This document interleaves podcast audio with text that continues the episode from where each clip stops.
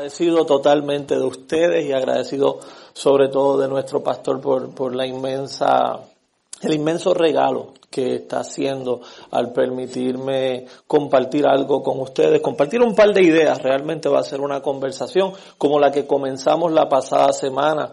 Eh, estamos en una colección de conversaciones que se llaman Healthy Living. We're going to need the Holy Spirit so you can understand, okay, my friend? So I hope that you get something very, very deep.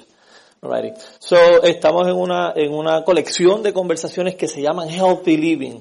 Eh, la intención de esta colección de conversaciones es que nosotros podamos tener, podamos aprender a vivir una vida sana, una vida completa, pero para eso el aspecto emocional es sumamente importante extremadamente importante.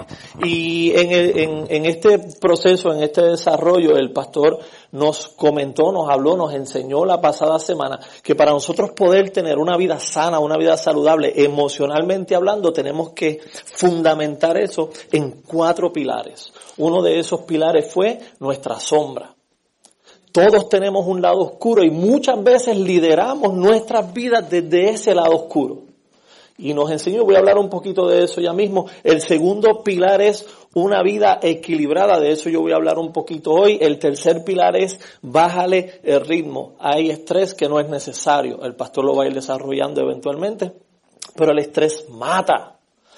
Y me imagino que de eso hablará el pastor, eso me lo reveló el Espíritu. Eh, y el tercero es el reposo, ese es mi favorito. La palabra griega de reposo es Netflix, para el que no lo sabe. Así que, que, que le estoy enseñando Biblia. Eh, el pastor abundó en este tema de nuestra sombra y nos enseñó cómo manejar esa parte oscura de nosotros, cómo poder poner luz para que no haya tanta tiniebla dentro de nosotros. Y uno de los puntos que dijo fue este, dijo que teníamos que dominar nuestras, nuestros sentimientos y darles nombre. Eso no es otra cosa que estar claro con lo que yo estoy sintiendo. Muchas veces nosotros nos enojamos, pero realmente nos enojamos no porque tenemos coraje, sino porque tenemos miedo, pero lo expresamos en forma de coraje. Entonces, si yo le pongo a esto el label de coraje, realmente no estoy haciendo nada, no estoy trabajando de la manera correcta. Tengo que ponerle el nombre que es y tengo que trabajar con eso. Lo segundo fue identificar los patrones generacionales y prepárate a vencerlos. ¿Qué son patrones generacionales? Las cosas que tú aprendiste de mami, de papi o de quien te crió, que hoy no te funcionan para el contexto en el que tú te encuentras y necesitas desaprender eso para aprender algo nuevo, porque te está afectando en tu vida. Tercero, Identifica los guiones negativos que te han transmitido. ¿Qué cosas te dijeron, te enseñaron que tú eras, que realmente no eres? Y todavía tú estás creyendo eso. De eso vamos a hablar un poquito hoy también. Y por último, busca un buen consejo. Los malos consejos abundan. El buen consejo es un poco difícil. Dice la escritura que en la multitud de consejeros hay sabiduría. Y definitivo, un buen consejo en, momento, en el momento adecuado puede salvarnos la vida. Dos cosas que dijo el pastor que yo me llevé que se quedaron conmigo. Lo primero fue, nunca estarás mejor por fuera de lo que estás por dentro. Nunca. Eso es, encontraste una muchacha que está bien linda, un muchacho que está guapísimo, pero es un morón. se ve bien por fuera, pero realmente por dentro Doesn't look like.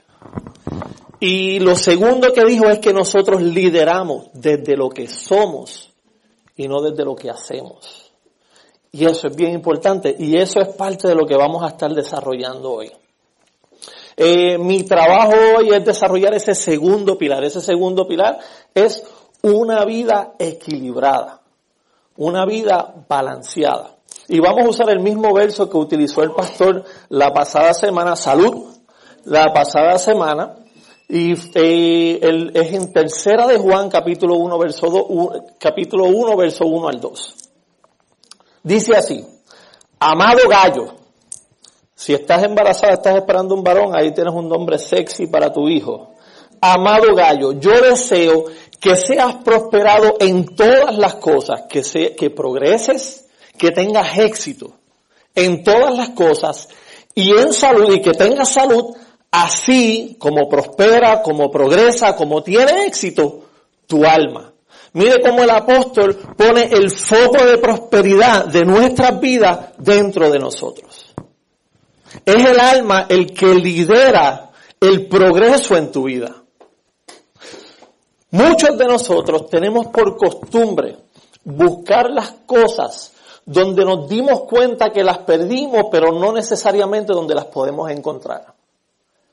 El balance, el equilibrio en la vida es una de ellas, que regularmente la buscamos en el sitio equivocado y por eso nunca la encontramos. Eh, para mí es imposible pensar en escuchar la palabra balance o la palabra equilibrio y no, y no pensar en mi papá. Mi papá dedicó su vida laboral a la construcción. Él era contratista. A eso de los treinta y pico altos, cuarenta y poco, a él le diagnosticaron eh, diabetes. Esa condición se fue empeorando con el tiempo porque no se cuidó bien. Con el tiempo él perdió la circulación y la sensación en los pies. Un día en uno de sus proyectos, una pequeña piedra le cayó dentro del zapato. Esa piedra lo lastimó, esa piedra lo afectó. Ese golpe se convirtió en una celulitis, esa celulitis se infectó, esa infección se corrió al hueso y para poder literalmente salvarle su vida, hubo que amputarle la pierna dos pulgadas debajo de sus rodillas. ¿Okay? E, esa historia, cuando, cuando pensé en la palabra equilibrio y balance, y pensé en mi papá, eso me hizo pensar en cuántas veces y en cuántos de nosotros pudiera haber un niño aquí atrapado que por alguna razón fue abusado física, emocional, mental, sexualmente. Y ahora ese dolor se complicó, esa persona que afectó a ese niño complicó tanto ese dolor que terminó infectándole el alma e infectándole el corazón. Pudiera ser que dentro de nosotros haya un niño que por causa del abandono, que por causa del desprecio, tengo un corazón no tan solo afectado, sino que ahora tengo un alma infectada por la soledad y la tristeza. Es posible que en alguno de nosotros haya un adolescente que fue afectado con el rechazo y la falta de amor de aquel que juró que lo iba a cuidar aún cuando fuera grande. Y hoy tiene una mente y un corazón infectado. Y es muy probable que dentro de nosotros ese niño esté atrapado y nosotros no le permitamos madurar y crecer al punto que lo podemos llevar a que pierda o a que sea amputado su propósito y su destino.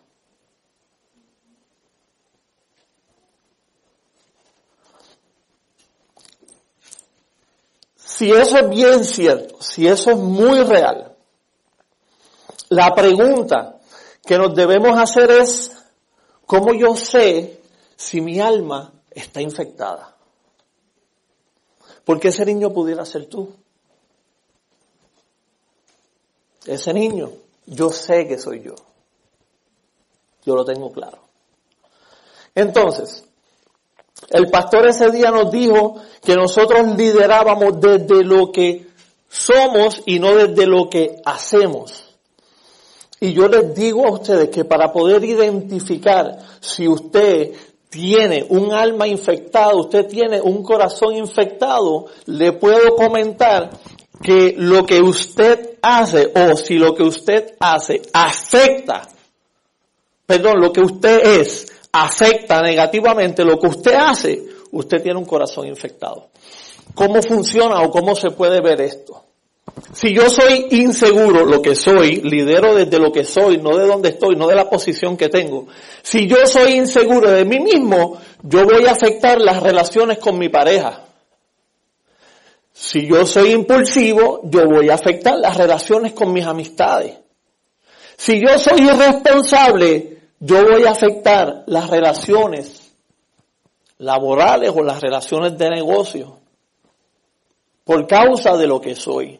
Así que si usted piensa en este momento en qué área de su vida usted puede ser deficiente laboral, matrimonial o, con sus amistades, ahí tiene una manera de poder medir, estoy afectado. O, peor aún, estoy infectado. Entonces, eh, muchas veces nuestras infecciones en donde se muestran, muchas veces no todo el tiempo, nuestras infecciones en donde se muestran es en nuestras relaciones. Eh, por lo tanto, eso significa que la calidad de mis relaciones va a estar determinada en la cantidad y calidad de mi inteligencia emocional y de mi madurez emocional. Mis relaciones van a ser tan buenas como yo tenga madurez e inteligencia en mis emociones, en mi interior. Es así como yo voy a determinar eso. ¿De dónde viene? Ahora la pregunta es si el, coeficiente intelectual, cuán inteligente soy. De hecho, muchas veces nosotros vemos gente inteligente y pensamos que es gente madura. Y la inteligencia no tiene absolutamente nada que ver con la madurez. Tú puedes ser sumamente brillante, sumamente inteligente y ser extremadamente inmaduro. Y puede ser muy inteligente y hacer mucho dinero y ser tremendo profesional, pero ser sumamente inmaduro y nadie te soporta en el trabajo. Con todo lo brillante que puede ser. Así que si nuestro, nuestro intelecto, nuestro coeficiente intelectual viene de nuestra mente, ¿de dónde entonces viene nuestro coeficiente emocional? ¿De dónde sale? Bueno, pues sale de dos lugares. Sale del alma y se refleja a través de la imagen que tú tienes de ti mismo. No de cómo me presento o me proyecto. No es la imagen que yo presento en Facebook, en Instagram y en TikTok cuando hace las tres tonterías que hace. No, esa no es la imagen que tú tienes de ti. La imagen que tú tienes de ti se ve en los momentos difíciles, en los momentos de presión, en los momentos complicados de la vida. Esa es la imagen que tú tienes de ti, el IP, la imagen propia, tú la muestras el día en que la noche cayó, no puedes dormir, te tienes que sentar a la orilla de la cama y comienzas a llorar y comienzas a llorar y sigues llorando porque tienes más preguntas que respuestas porque la vida no te hace sentido. Ese es el día que tú muestras, te muestras a ti mismo quién verdaderamente eres. Ese es el día que tú muestras la imagen propia, la imagen que tienes de ti mismo. Y esto es una condición humana. Esto no es un asunto de ahora, de este tiempo, que la psicología eh, ha avanzado y todo. No. Esto es una condición humana, lo podemos ver en la Biblia una y otra vez. Uno de, ellos que mostró problemas con la imagen que tenía de sí mismo fue el profeta Elías. Elías un hombre poderoso de Dios, un hombre con una autoridad increíble. Y el que no sabe la historia se la resumo. Eh, Israel estaba dividido en dos. Había una pareja que gobernaba en el sur de Israel, que era gente malvada, era gente mala. No creían en el Dios de Israel, creían en otros dioses, entre ellos un Dios que se llamaba Baal. Esta gente escogió a 450 profetas para que adoraran a ese Dios. Y en medio de una sequía, Ezequiel, perdón, Elías se acerca, ya le cambié el nombre al profeta. Elías se acerca y reta a estos 450 profetas. Con el fin, ellos hicieron un barbecue gigante, eso fue casi un reality show. Un barbecue gigante, el reto era, ¿quién, quién de los dioses tiene el poder para que descienda del cielo y consuma este holocausto? Dos toros que se pusieron en dos barbecues distintos. Los profetas, 450 contra de uno. Los profetas hicieron, les tocó primero, hicieron todo lo que ustedes se puedan imaginar. hicieron el pipi dance, ellos bailaron zumba, literal, lea la escritura para que usted vea. Dice que danzaron en un solo pie de zumba.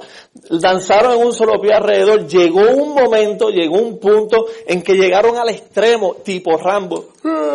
Se cortaron, empezaron a botar sangre. Nada pasaba. Elías comienza a mofarse de ellos.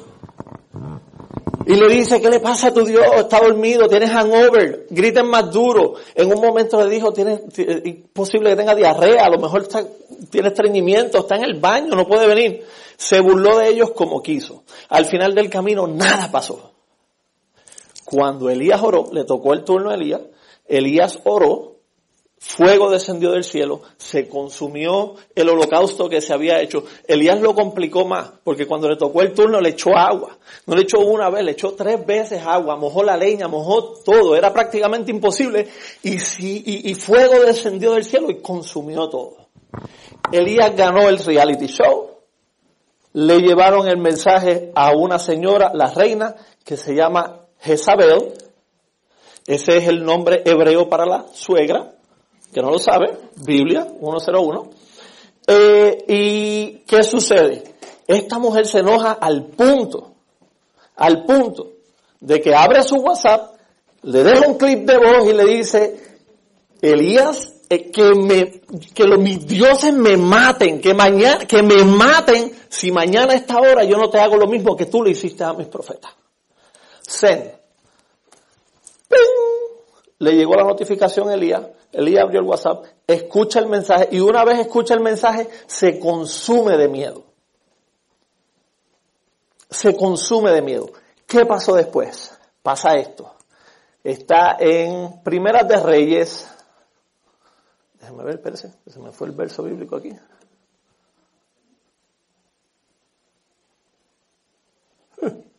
Primera de Reyes 19.4 dice, Luego siguió Elías, luego siguió solo todo el día hasta llegar al desierto. Se sentó bajo un solitario árbol de retama y pidió morirse. Basta ya, Señor, quítame la vida, porque no soy mejor que mis antepasados que ya murieron. Fue en ese momento, en el momento de presión, en el momento difícil, que Elías mostró su verdadera imagen, su IP, su imagen propia. Habiendo hecho uno de los desplazamientos de poder más increíbles que se ha visto en ese tiempo, aún siendo un hombre ungido de Dios, aún siendo enviado, aún teniendo una de las victorias más increíbles, porque se me olvidó decirle que este individuo después de eso mató a esos profetas a punta de espada. Y después de haber hecho eso, este hombre va en un momento de presión y dice, mátame Señor. Yo no quiero vivir más y ahí mostró quién realmente él era para él mismo. Yo no soy mejor que mis padres. No lo soy. Entonces, hay algo que, eh, que yo le llamo, que yo le llamo el cuadrante de la IP, el cuadrante de la imagen propia. ¿Ok? Esto es lo que ocurre con esa imagen propia y es el, aquí está el secreto, diría yo, para tú, para tú poder identificar cómo tú te ves a ti mismo o qué es lo que ocurre cuando tú te ves de la manera que te ves. Uno, comienza con la IP, imagen propia. Inmediatamente tú tienes esa imagen de ti mismo en momento difícil, subconscientemente eso es lo que tú tienes en tu mente. Lo primero es la percepción, eso es lo primero que usted va a tener. Usted va a percibir lo que ocurre afuera internamente. Y lo va a pasar a través del lente de la imagen que usted tiene de usted mismo. Así es que funciona. Una vez la, usted tiene esa percepción, vamos a utilizar un ejemplo, vamos a decir un hombre o una mujer que entiende que es un fracasado. Esa es la imagen que tiene de sí mismo, que es un fracasado. Por lo tanto, si es un fracasado, esa es la imagen que tiene de él mismo, la percepción es que cada vez que tenga que, que hacer algo que implique tener éxito, algo que sea un reto, se va a ver ya automáticamente a través del lente, no lo voy a poder lograr. Inmediatamente eso ocurre, la pregunta es, lo próximo es potencial. ¿Cuánto potencial esa persona va a usar si se vio a sí mismo como que no va a poder? ¿Mucho o poco? Pues usar poco potencial. Si usa poco potencial, lo próximo es cómo yo percibo esa oportunidad. Segundo, potencial. ¿Cuánto potencial yo voy a usar si ya sé o yo me veo a mí mismo como un fracasado? Mucho o poco, pues obviamente voy a usar poco potencial. Si poco, utilizo poco potencial, ¿cuánta participación voy a tomar? Pues voy a tomar poca participación. Si tomo poca participación, ¿cuál va a ser mi producción o mi resultado? ¿Va a ser escaso o va a ser abundante? Va a ser escaso. Cuando el resultado es escaso, ahora te dice, reenforza la imagen propia diciéndote, ves que tú eres un fracasado. Entonces, ¿qué sucede? Si yo quiero cambiar mis resultados, todo el mundo dice, haces cosas diferentes, vas a tener resultados distintos. Eso es cierto. Voy a tener resultados distintos, pero no necesariamente los que quiero. Los resultados que quiero no dependen de mis acciones primero, dependen de la imagen que yo tengo de mí mismo, de mi imagen propia. ¿Okay? De eso depende. El que yo tenga unos resultados distintos. La imagen que tenemos de nosotros mismos viene eh, porque sin darnos cuenta y subconscientemente nosotros nos miramos en el, en, en el espejo, nos miramos en la persona que nos lastimó cuando éramos niños o cuando nos estábamos criando. De ahí es que sale la imagen que nosotros tenemos de nosotros mismos. Pero el bendito Dios, que Él desde la fundación del mundo tomó la decisión de hacer al hombre a su imagen y conforme a su semejanza, para que así nosotros tuviéramos un espejo limpio, un espejo puro, un espejo sin mancha, para que nosotros cuando nos reflejáramos en ese espejo pudiéramos ver a uno que tiene la capacidad de atar en la tierra y desatar en la tierra lo que se va a desatar en el cielo. Cuando nosotros nos vemos en ese espejo, se va a reflejar uno que tiene la capacidad de que todo lo que hace o todo lo que cree se hace un hecho. Eso es lo que Dios hizo al crear al hombre a su imagen y semejanza. La pregunta entonces, ¿en qué espejo te estás mirando tú? ¿En qué espejo me estoy mirando yo? ¿Estamos usando el espejo de la gente que un día nos rompió el corazón? ¿O vamos a tomar la decisión de mirarnos en el espejo del que nos creó.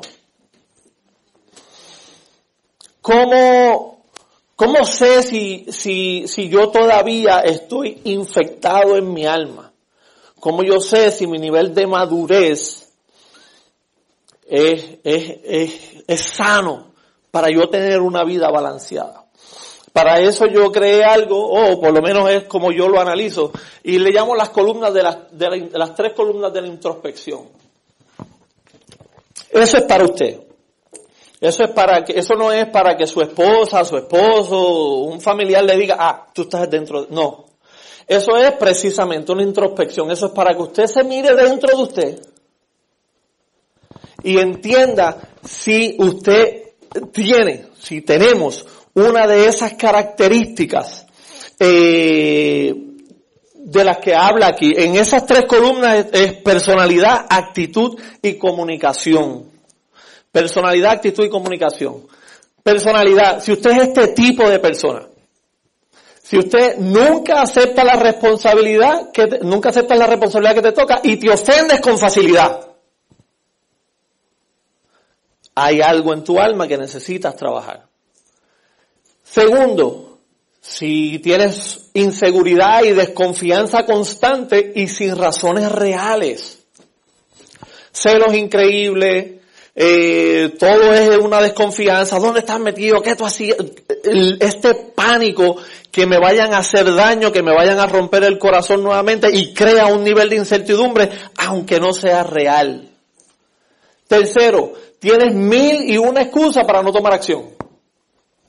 Me escudo detrás del trabajo, me escudo detrás de la familia, me escudo en cualquier cosa para no tomar una acción que me va a llevar fuera de mi zona de comodidad y que me va a llevar a crecer. Si este tipo, hay muchas más, solamente tres por cuestión de tiempo, si esto es algo en lo que tú te puedes identificar, necesitas trabajar porque puede haber una infección en tu alma. Segundo, la segunda columna, actitud. Si tú tienes esta actitud, hay un poco de problema. Si tienes una actitud de víctima, pobrecito de mí, nada me sale bien, todo me sale mal, todo el mundo me hace daño, eres la víctima de todo lo que ocurre alrededor tuyo, tienes un problema. Segundo, si eres egoísta, si lo único que importa es, eres, eres tú, lo que tú sientes y lo que tú quieres cuando tú lo quieres y los demás, y lo que los demás quieren y sienten y necesitan no importa. Hay un problema en tu corazón, en tu alma. Hay una infección. Tercero, si eres hostil e intimidante. Si tu manera de ganar el control en una conversación, si tu manera de ganar el control de la relación es gritando, es siendo hostil, es rompiendo cosas, para que las cosas que tú quieres se hagan como tú las quieres hacer. Ahí hay que trabajar. Tercero, comunicación. Si a la hora de comunicarte constantemente estás criticando, todo el tiempo es una crítica. Secreto de la crítica. Detrás de cada crítica hay un deseo. Detrás de cada crítica hay un deseo. No es lo mismo que yo te diga, tú siempre estás metida en el celular. A que yo te diga, babe, necesito tiempo, necesito atención, me siento desatendido. ¿Será que puedes poner el celular a un lado y me atiendes, por favor? La diferencia entre uno y otro es que en uno fui vulnerable y expresé lo que mi corazón sentía, aunque fuera una necesidad. El otro lo llevé en forma de crítica. Si lo llevo en forma de crítica, hay algo aquí que yo necesito sanar. Tercero, constantemente estoy menospreciando a los demás. Un menosprecio. Eso es un menosprecio. Un menosprecio es cualquier cosa que me hagas, que me, que me haga ver a mí sobre ti. Tú estás más bajito que yo. Eso es quitarte el precio. Y yo le voy a decir algo. Cuando usted tiene ese patrón, usted tiene ese hábito de quitarle el precio, de menospreciar sobre toda la gente que está alrededor, con el tiempo van a dejar de amarlo. Porque hay algo que le precede al amor y es el valor. Yo no puedo amar lo que no valoro. Por lo tanto, el día que dejo de amar a alguien o a algo es porque ya no tiene valor para mí. Y si yo con mis palabras me encargo de restarle el valor que tiene, ya sabe cuál es el destino final. Por último, constantemente te estás defendiendo. No importa que tú tengas responsabilidad, que tengas culpa, que lo hayas hecho mal. Sí, yo lo hice mal, mala mía, perdón, pero tú lo hiciste peor hace 63 años atrás. Sí, yo lo hice mal, pero Tú también hiciste esto y esto y esto. Siempre hay un pero en el medio. Te estás defendiendo constantemente, no aceptas la responsabilidad que te toca. Si eso es así, pues entonces necesitas trabajar con tu alma. Eh, cuando ya estamos terminando, ya nos vamos. Si se fija, todo esto tiene que ver con las relaciones. De la única manera que yo voy a poder mostrar si, si emocionalmente yo estoy sano, si, si emocionalmente estoy infectado, de la única manera que yo voy a saber si tengo un nivel de madurez en mi alma, lo suficientemente alto como para tener y vivir una vida balanceada es a través de mis relaciones. Mis relaciones son mi examen. Ellos, las relaciones de familia, de pareja, son las que van a decirme a mí, tú estás sano y tú eres maduro. Es de la única manera que nosotros lo vamos a saber. De la única forma. ¿Qué puedo hacer para sanar esa infección en mi alma? Inmadurar emocionalmente, sobre todo al punto de poder encontrar una,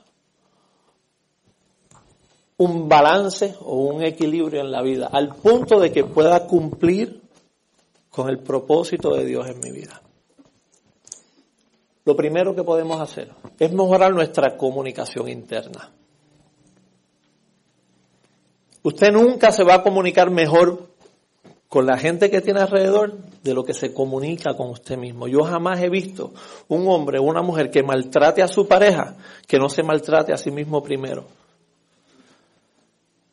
De hecho, el milagro más grande, el verdadero milagro que vivió la mujer del flujo de sangre, no fue ser sana de la condición. El verdadero milagro de la mujer del flujo de sangre fue haberse divorciado de la historia que la mantenía ella presa por 12 años, que la mantenía lejos, que la mantenía sin esperanza. Ese día, ella tomó una decisión, la primera decisión, que la llevó a su milagro, que la llevó a su sanidad, fue divorciarse de esa historia y hacer un matrimonio con una historia nueva. Una historia que le devolvía la esperanza, una historia que le devolvía la fe, una historia que le devolvió la vida. Todo comenzó aquí adentro. Cuando ella mejoró, cambió la manera en que se comunicaba con ella misma. ¿Tú quieres vivir un milagro en tu vida? ¿Quieres cambiar drásticamente tu vida y la imagen que tienes de ti mismo? Cambia la historia que te estás haciendo. Divórciate de esa y cásate con una nueva. Después que eso ocurrió, esa mujer no tan solo recibió su milagro, sanó su cuerpo, como dijo el apóstol, sino que también recibió identidad nueva. Una mujer que nadie daba nada por ella, ahora es hija. Jesús le dijo, hija, tu fe te ha sanado. Todo comenzó con la historia que ella se hizo a ella misma. Todo comenzó con mejorar la comunicación interna. Segundo, busca ayuda honesta y saludable. No todo el mundo tiene el conocimiento que tú necesitas para crecer y madurar. Busca un coach, busca un psicólogo, busca un terapista, busca un ministro, busca a alguien que tenga un buen consejo para darte. Busca a alguien que pueda ayudarte a salir de donde estás y que te ayude sobre todo a cambiar esa narrativa que te has hecho hasta hoy. Y último y tercero, sé más como Jesús. Eso es una, una, una frase trillada. La hemos escuchado un millón de veces. Y cuando pensamos ser más como Jesús, parecemos que es imposible porque entendemos que tenemos que ir a imponer manos, a sanar enfermos, a levantar muertos. Si levanta un muerto, que no sea la suegra de nadie, por favor. Lo pueden crucificar por eso. Sanar muertos, sanar, eh, perdón, sanar enfermos, levantar muertos, caminar por el agua. Y si puedes hacerlo, maravilloso, eso está bien. Pero si lo haces, te puedo decir desde ahora que solamente vas a cambiar la vida de una persona. Eso no fue lo que cambió al mundo de parte de Jesús. Eso no fue. No fueron sus milagros, no fueron, no fueron las sanidades, no fue eso. Fue algo que tú y yo podemos hacer todos los días de nuestra vida. todos los días de nuestra vida. Y es amar profundamente, profunda y puramente, y perdonar completa y absolutamente. Eso fue lo que cambió la historia.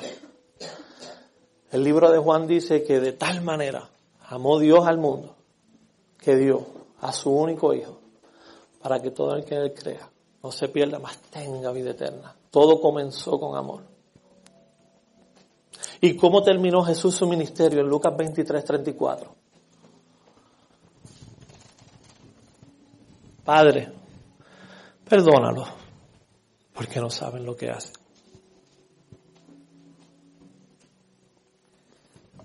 Tú y yo tenemos el poder de ser como Cristo.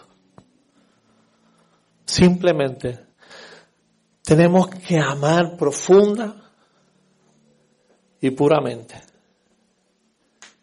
Y tenemos que tomar la decisión de perdonar completa y absolutamente. Y por quien debes comenzar es por ti. Si vas a comenzar a amar a alguien de una manera real, que seas tú. Si vas a perdonar a alguien, comienza contigo. Así, con esto, vamos a hacer lo mismo que él hizo. Vamos a cambiar al mundo. Eso es todo. Vamos a cambiar al mundo.